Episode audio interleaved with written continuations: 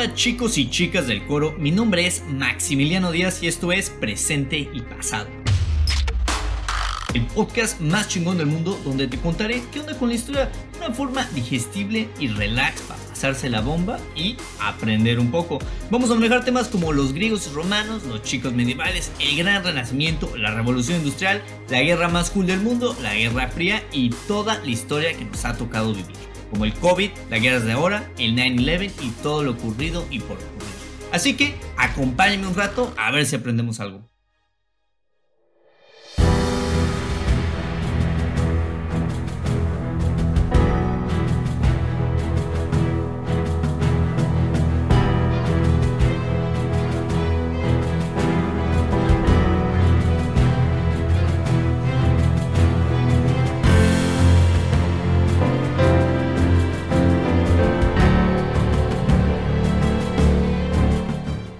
Chicos y chicas, hoy vamos a hablar del Estadio Azteca del mundo antiguo, el gran, el chingón Coliseo Romano.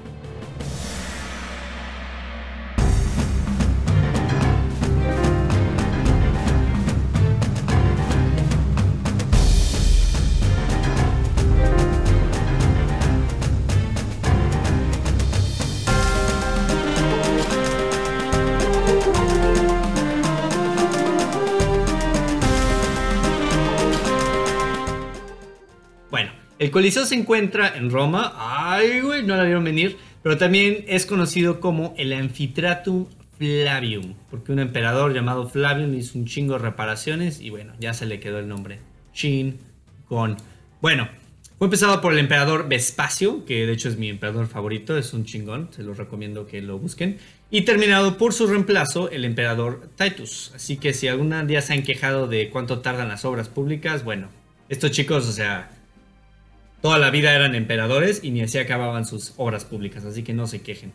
Bueno, la arena estaba hecha de madera cubierta con arena. Alrededor de los asientos estaban divididos dependiendo de tu clase socioeconómica. Hasta el frente iban los este, diputados, los senadores y atrás pues los plebeyos como, como siempre, ¿no?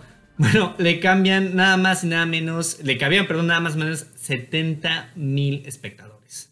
Y para que comparen, el Estadio Azteca le cabe alrededor de 87 mil espectadores. Así que grande, grande el estadio.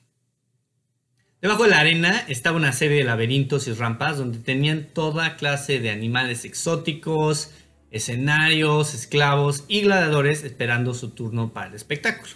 Aquí uno podía ver de todo, peleas de gladiadores, cazadores matando leones, rinocerontes, elefantes, batallas de cientos de hombres, ejecuciones e incluso hasta batallas navales. Así es, chicos, inundaban esta madre y no sé cómo, no me pregunten, pero de alguna forma metían barcos y bueno, se daban en la madre. Uno de los mitos más comunes de esta época era que a los romanos les encantaba pasar gran parte del año viendo a gladiadores matarse entre ellos, pero la realidad nos cuenta una historia muy, muy diferente. En realidad, las peleas de gladiadores estaban altamente organizadas, no a nivel de la lucha libre mexicana, pero bastante organizadas. Y bueno, la muerte del combatiente no era la meta final. Claro, aún, bueno, aún así que pues, de que pasaba, pasaba. Pero eran más o menos, dice un estudio por ahí, de 19, 19 de cada 100 peleas resultaban en muertos. Así es. Otros estudios dicen que es hasta mucho menos y que el índice de supervivencia era del 90%.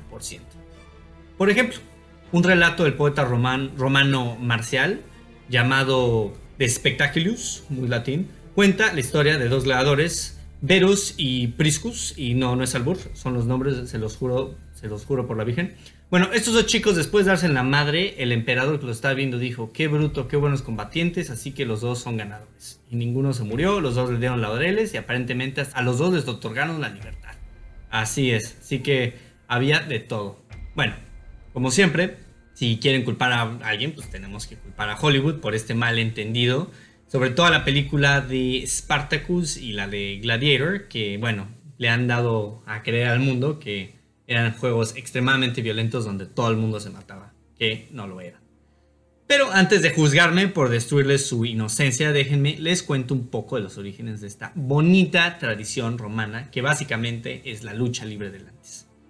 Originalmente las peleas de gladiadores eran parte de un ritual llamado munero. El munero era un evento más privado y era básicamente parte de un funeral. Y ahí sí, la verdad, esperaban que los combatientes se mataran. Pero lentamente se convirtió en un deporte para los ricos, en el sentido de que Pepito tenía una fiesta y pues para impresionar a Juanita organizó unos juegos gladiadores y también ahí esperaban que se murieran los chicos que combatían, pero lentamente esto se volvió un deporte más masivo para todas las edades y bueno, dejaron de ser tan violentos. En cada pelea había un árbitro y un, este, y un patrocinador, el cual se le llamaba el editor, así es, y el que podía decir si un gladiador vencido era ejecutado o no. Eso de los deditos que seguro han visto en las películas. Y bueno, basado en las cifras, parece que con todo y que él tenía esa decisión última, no decidían muy seguido que sí, los gladiadores fueran ejecutados después de ser vencidos. Los gladiadores y las gladiatrices, así es, también las mujeres le entraban parejo, se volvieron estrellas del mundo antiguo. La razón por la que no les convenía que se murieran era porque eran muy preciados. O sea, imagínate entrenar a un boxeador por años, invertirle dinero, invertirle entrenamiento, doctores, que se te muera la segunda pelea. Pues, básicamente era la misma idea.